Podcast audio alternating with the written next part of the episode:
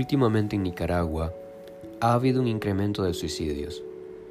Entre el 2017 y 2018 hubo un aumento del 12% de los actos suicidas en el país. Este aumento no puede pasar desapercibido, ya que son alarmas de una crisis de salud mental. Desafortunadamente, las últimas noticias de suicidio en el país han sido relacionadas al contexto sociopolítico posterior al 2018, lo cual es un indicador de un malestar psicológico en aumento de los nicaragüenses. Quizá me equivoque, pero al día de hoy no conozco una política pública de salud concreta destinada a la prevención y atención del suicidio. Entender la mente de quien opta a suicidarse es complejo para quien lo comete, el terminar con un sufrimiento es más importante que la vida que lo contiene. Quien opta por hacerlo no le teme a la muerte, sino teme la prolongación de la vida con algún sufrimiento. Quien toma la decisión de suicidarse no ve otra salida. Tiene una visión de túnel. Siente que lo ha perdido todo. No tiene donde aferrarse ni encuentra algún apoyo. Existen varios factores que pueden influir a la hora de intentar o consumar un suicidio. Los más frecuentes son antecedentes de depresión o de otra patología psicológica, haber tenido un intento suicida previo, abuso de drogas o alcohol, antecedentes de violencia, padecer alguna enfermedad grave física, antecedentes de abuso sexual, poca tolerancia a la frustración, problemas para resolver conflictos, pérdidas sensibles, aislamiento o exclusión, graves problemas familiares, económicos, laborales, legales o situacionales. La suma de estos factores puede llevar a una persona a tomar una decisión autolesiva o autoeliminatoria. Existen muchas ideas falsas respecto al suicidio. Te comparto algunas. El que se quiere matar no lo dice. Esto es falso. No prestar atención a las personas que manifiestan ideas o conductas suicidas minimiza la capacidad de prevención del suicidio. El que se suicidó pudo expresar lo que ocurriría con palabras, amenazas, gestos o cambios de conducta. Otra idea.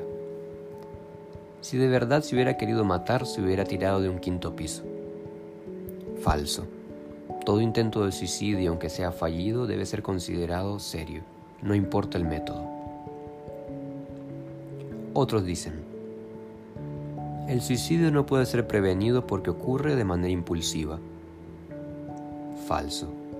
Los suicidas generalmente avisan acerca de sus intenciones con mucha antelación si uno está atento de manera activa, se puede prevenir. Otros piensan, si se reta a un suicida, no lo intenta. Falso. Esto es totalmente negligente y peligroso.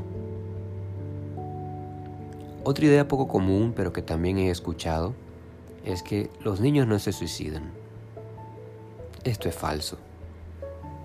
Entre el 2013 y 2017 se suicidaron 186 menores de 18 años. Otras personas piensan de manera errónea.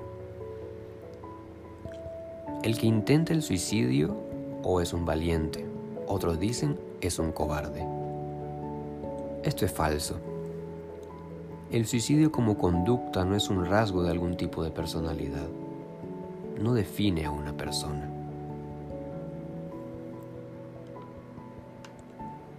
Ahora que hemos visto algunos factores de riesgo e ideas erróneas sobre el suicidio, vamos a una parte clave. ¿Cómo podríamos identificar una conducta suicida? Es difícil saberlo con certeza. Sin embargo, tome en cuenta estos síntomas. Empiezan a regalar pertenencias de valor de manera repentina. En sus pláticas refieren cosas como marcharse a un lugar mejor, estar en paz, dejar de sufrir o frases similares. Podrían haber antecedentes de autolesiones como por ejemplo cortes en los brazos. Tienen una necesidad de poner todo en orden o de despedirse. Su interés en actividades placenteras decae notoriamente. Expresa sentimientos de tristeza o si no, muestra una alegría simulada. Se expone al peligro de manera imprudente y voluntaria. Pueden aislarse, tienen pensamientos catastróficos o de derrota. Hay descuido en el cuidado personal. Tienen cambios drásticos de humor o una irritabilidad constante.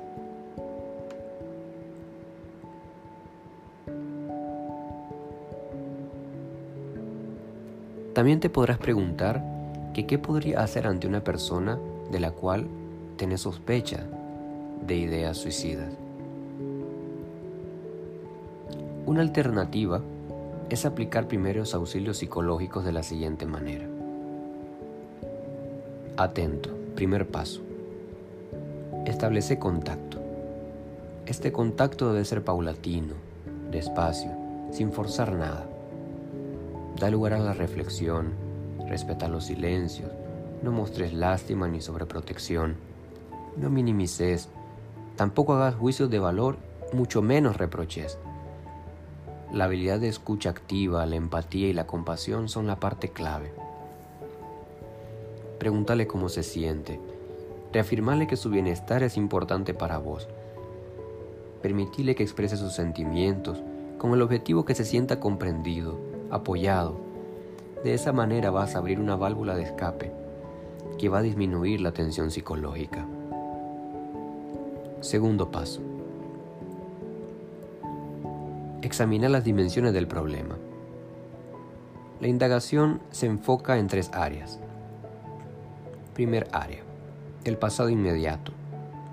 Explora cuáles fueron los eventos que llevaron a desatar la crisis que vive. Segunda área el presente. Implica las preguntas quién, qué, dónde, cuándo, cómo y por qué relacionados a la crisis. Esto permite profundizar en la situación actual. Recordar que a mayor tensión psicológica, mayor es el riesgo de suicidio. Tercer área. El futuro inmediato. Debes de tener a mano información o diferentes recursos de apoyo como por ejemplo números de teléfono de instituciones de ayuda social, contactos de psicólogos, especialistas, líneas de emergencia como por ejemplo en Nicaragua el 128 de la Cruz Roja o el 133 de Consejería Familiar, para que la persona vea diferentes opciones a la cual recurrir según sus necesidades.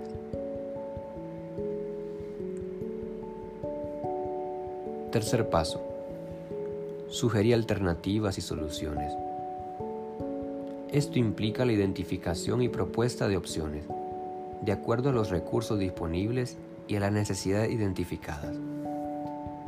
Es importante que la persona también identifique cuáles podrían ser los obstáculos, para así también darles respuesta. Cuarto paso. Acompaña. Asistí paso a paso a la persona en la ejecución de alternativas y soluciones. Sé directivo pero no impositivo. Con esto, la persona percibe que hay otros caminos, que hay apoyo y se puede motivar a seguir buscando ayuda. Quinto paso. Dale seguimiento. Mantén una cercanía prudente con la persona. No sobreprotejas. El objetivo de esto es que la persona pueda seguir sintiendo que puede establecer contacto con vos en cualquier momento y en cualquier situación. Estos sencillos pasos pueden ser la diferencia entre la vida y la muerte. Para concluir, quisiera compartirte un testimonio de Luis, quien ha pasado por estas situaciones. Él dice, para mí es un compromiso de vida hablar de esto, ya que esto me ha afectado a mí. Y por esto he perdido a cinco personas que he amado. Por eso es importante hablar en voz alta de este tema. Cuando uno se suicida no renuncia a la vida sino al dolor. Llega un momento que vivir duele demasiado y uno busca dejar de sufrir. Hablar del suicidio es el primer paso para su prevención y vos podés ser de gran ayuda.